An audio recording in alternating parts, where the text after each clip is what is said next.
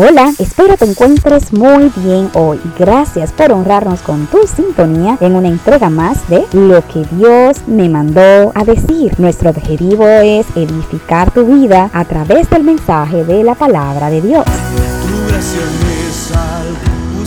Soy Flérida Mauricio de Jiménez y te estaré acompañando durante este tiempo. Aprenderemos juntos más acerca de Dios y nos fortaleceremos en su palabra que da vida. En esta segunda temporada de Lo que Dios me mandó a decir, estamos recorriendo el Antiguo Testamento y en esta ocasión visitaremos el libro de Oseas. Oseas es el primero de los profetas menores. Por llamado de Dios, se casó con una mujer fornicaria y completamente alejada de los principios del Señor.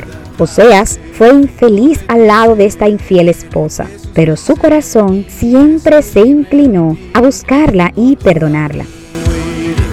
Con esto, el Señor ejemplificó el gran amor que siente por su pueblo, un pueblo infiel y desleal que es continuamente buscado y perdonado por el Dios de misericordia. Iniciaremos nuestro recorrido en el libro de Oseas, leyendo el capítulo 2, versos 19 y 20.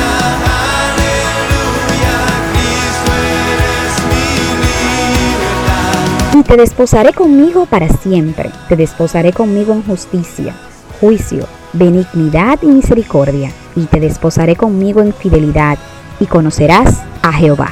La iglesia es llamada la novia de Cristo, por la promesa de que un día Él vendrá y se casará con ella. Hasta ese día la iglesia aguarda con ansias la llegada de su novio. Mientras espera, debe prepararse para recibir al amado. Su preparación no consiste en decoraciones externas, porque el novio no mirará su apariencia. Cristo viene a buscar una novia digna de ser su esposa. Todo cristiano debe afanarse en alistarse para la gran boda, preparar su espíritu y mente, perfeccionándolos en lo que realmente le importa al novio. Hallar una novia justa, noble, misericordiosa y fiel. Estos son los atuendos que observará Cristo. Iglesia, tu novio pronto llegará. No sigas preocupándote en decorar aquello que Él no te ha pedido. Afánate con todas tus energías por perfeccionarte desde el corazón. Solo así Cristo se regocijará de tu hermosura.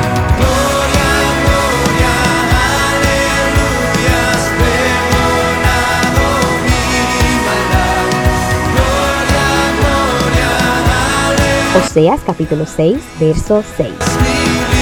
Porque misericordia quiero y no sacrificio, y conocimiento de Dios más que holocaustos.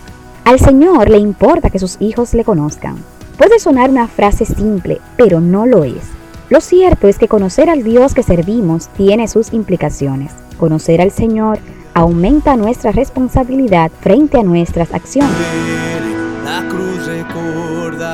Esto explica por qué el mundo prefiere mantenerse alejado de las verdades bíblicas. Conocer a Dios requiere tiempo, por eso muchos escogen escuchar lo que otros tienen para decir acerca del Señor en un mensaje de 5 minutos, en lugar de sacrificar tiempo de calidad para conocerle personalmente.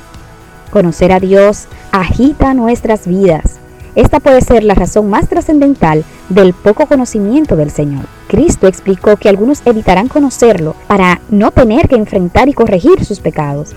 Nadie que haya conocido al Dios del cielo ha podido seguir caminando igual. El miedo al cambio aleja a los seres humanos de la verdad que libera. El temor les impide enfrentar sus malas acciones y caminar en obediencia al Señor. Ya Dios nos indicó lo que espera de nosotros menos muestras de sacrificios y más conocimiento de su palabra. La decisión está en nuestras manos.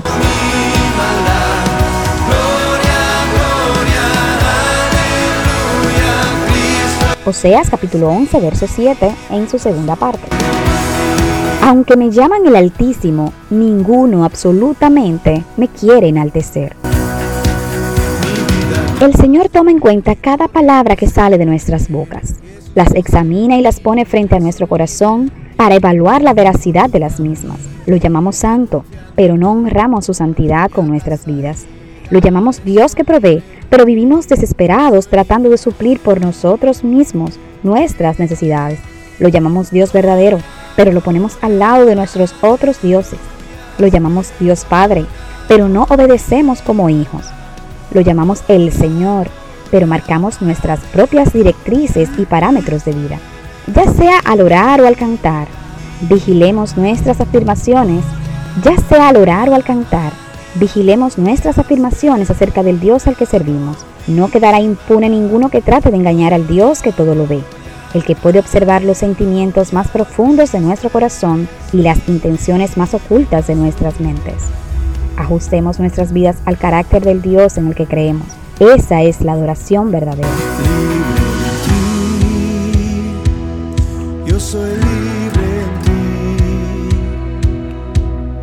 en. Estas reflexiones están contenidas en el libro de meditaciones devocionales Fuerte Soy. Recuerda que lo puedes adquirir en librerías cristianas y en plataformas digitales como Amazon. Si este mensaje ha edificado tu vida, compártelo con otras personas. Ayúdame a llevar a otros el mensaje que Dios me mandó a decir.